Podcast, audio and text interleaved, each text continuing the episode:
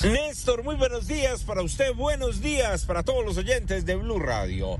Aquí está la información con los hechos más importantes ocurridos en las últimas horas y el ojo de la noche se encuentra sobre la calle 26 con carrera 68D.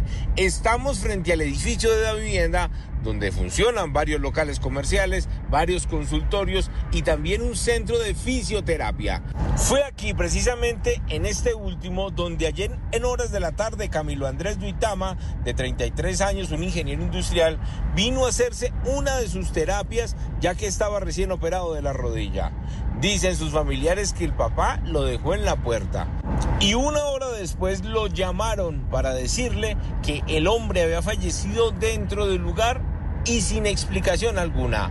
Hablamos precisamente con ellos y esto fue lo que le contaron a Blue Radio. Eh, honestamente, Eduardo, no tenemos explicación lógica a lo que sucedió porque él venía a sus terapias físicas porque había acabado de sufrir una cirugía hace 15 días de meniscos de la rodilla, todo había salido muy bien, todo estaba perfecto, y no a su tercer terapia. Y se hizo todo el proceso de la terapia cuando me llama mi mamá de que me viniera rápido para acá porque mi hermano estaba mal, que ya no respiraba. Y llegué y había una señora encima de él haciéndole reanimación. Aquí hubo mi hijo 40 minutos, la señora eh, reanimando. No hay, mi hijo reaccionó un momento, dice mi esposa. Y entonces no había oxígeno, no había nada, absolutamente nada de primeros auxilios.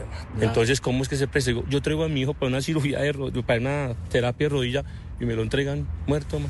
De inmediato las autoridades asumieron la investigación, llegaron al sitio y fueron los hombres de la SIGIN quienes realizaron la inspección al cuerpo sin vida dentro del consultorio 201 de esta IPS, donde supuestamente le iban a realizar tan solo una terapia de su rodilla. No hay explicación clara. Algunas personas dicen que no le prestaron nunca los primeros auxilios, pero tampoco entienden por qué falleció. Según los mismos familiares, hacía deporte, era futbolista, y en medio de una terapia simplemente su corazón dejó de latir.